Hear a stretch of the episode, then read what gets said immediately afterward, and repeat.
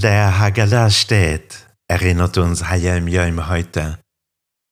וכל המרבה לספר ביציאת מצרים, הרי זה משובח.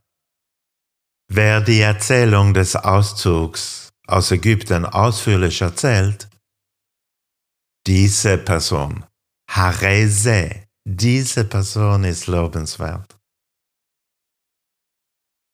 Das hebräische Wort se, so wie wir es gerade hatten, Hareze, dieses Wort, sagt der Rebbe, bezeichnet eine bestimmte Stufe der Heiligkeit. Wie es angedeutet wird in dem Satz Hine Eloikeinu se. Dies, das hier, se, ist unser Gott. Wer die Erzählung des Auszugs so ausführlich bespricht, dass er Göttlichkeit wahrnehmen kann, seh, der ist lobenswert. In diesem Hayim Yom steckt die ganze Bedeutsamkeit von Pesach für uns heute.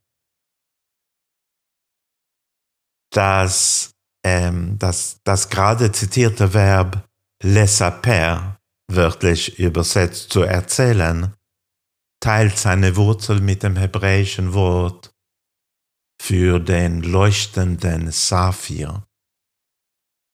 So auf der nicht wörtlichen Interpretationsebene bekannt als Drusch bekommt das Verb eine zusätzliche Bedeutung, nämlich zu leuchten. Das heißt, es ist nicht genug, am Pesachabend nur die Geschichte des Exodus zu erzählen.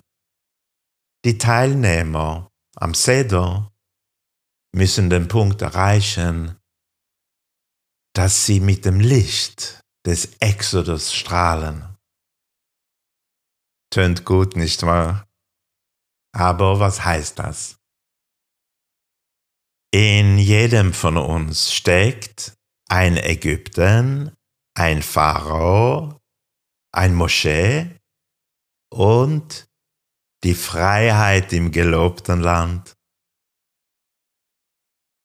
Ägypten symbolisiert die Dinge, die es uns schwer machen, zu sein, wer wir wirklich sind. Es ist das Einengende in unserem Leben. Es schränkt uns ein und macht es schwer zu wachsen und sich zu verändern.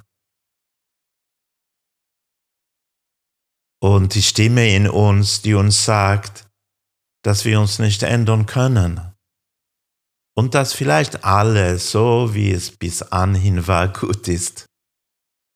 Das ist Pharao. Und der Befreier ist Moschee.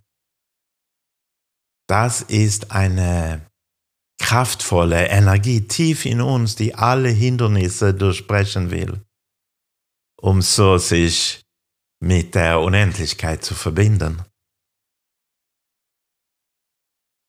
Und was bleibt das gelobte Land? Das gelobte Land ist dort, wo es uns gelingt, einzelne Dinge, die uns einengen, zu durchbrechen. Dieses Jahr werden wir uns Pharao widersetzen und unsere Welt erleuchten. וכל המרבה לספר ביציאת מצרים, הרי זה משובח. Und jeder, der sein eigenes Ägypten erleuchtet, er wird sich mit Göttlichkeit verbinden können.